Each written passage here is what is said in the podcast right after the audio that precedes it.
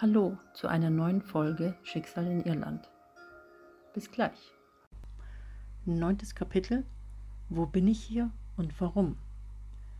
In einem strahlend hellen und steril gehaltenen Zimmer, das so weich wirkte wie eine Wolke und in dem die Einrichtungsgegenstände ziemlich bunt gewürfelt ausfielen und die Farben in einem übergingen, wie bei einem Regenbogen, lag Peter regungslos in einem kirschroten Bett. Von der Ferne sah er bewusstlos aus. Ein fliederfarbener schmaler Schrank stand in einer Ecke und der zitronengelbe hohe Nachttisch stand rechts neben dem Bett. Von einem weißgold schimmernden Gerät, der wie ein Bewegungsmelder aussah, ging ein endlos langer silberfarbener Schlauch ab.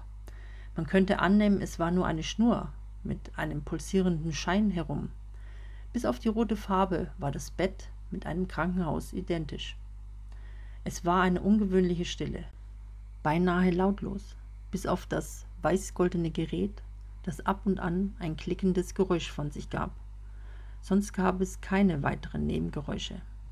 Als Peter plötzlich die Augen aufriss, starrte er ganz fixiert auf die strahlend azurblaue Zimmerdecke, die den gesamten Raum in eine Art Himmel versetzte. Rasch setzte er sich auf, blickte aufgeregt und mit weit aufgerissenen Augen herum. Peter sah hektisch und verunsichert herum.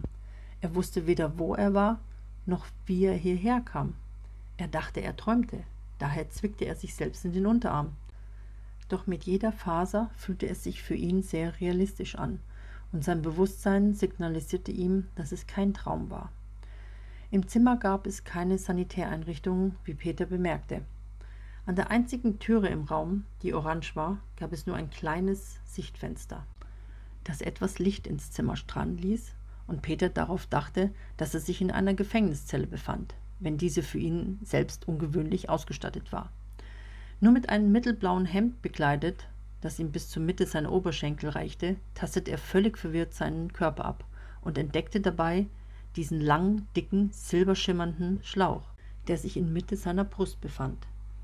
Plötzlich schoss Panik in ihm hoch. Hastig probierte er, ihn von sich zu reißen. Doch jeder Versuch scheiterte. Immer wieder griff er ins Leere. Mit einem beklemmenden Gefühl in der Brustgegend stand er verzweifelt auf, lief barfuß zur Türe und wollte die Türe öffnen, doch sie ging nicht auf. Hallo, ist da jemand? Hallo? rief er und rüttelte aufgebracht an der Türklinke. Hallo, hört mich denn keiner? Es war zwecklos, und völlig wütend ließ er dann davon ab. Wie in Zeitlupe drehte er sich um und bemerkte auf der gegenüberliegenden Seite der Türe ein kleines Sichtfenster mit einem grünen, breiten Rahmen, das mit Gittern gesichert war. Ganz langsam wurde es davor heller und ließ ebenfalls etwas Licht in den Raum strahlen. Verstört und hektisch lief er zum Fenster, fasste krampfhaft ans Gitter und zog sich etwas hoch, um besser hinaussehen zu können. Doch die Scheibe war beschlagen. Mit einer Hand griff er zwischen die Stäbe, um sie freizuwischen. Was Peter sah, erschreckte ihn. Es war Winter. Auf den Zweigen und Ästen der Bäume lag Schnee, das aussah, als ob alles mit Puderzucker bestreut wurde. Wind kam auf und blies den weichen Schnee in die Luft. Ein Schneegestüber ließ ihm seinen Blick verschleiern. Er ließ los und war nun nicht mehr so aufgebracht. Er nahm es hin, hier drin gefangen zu sein.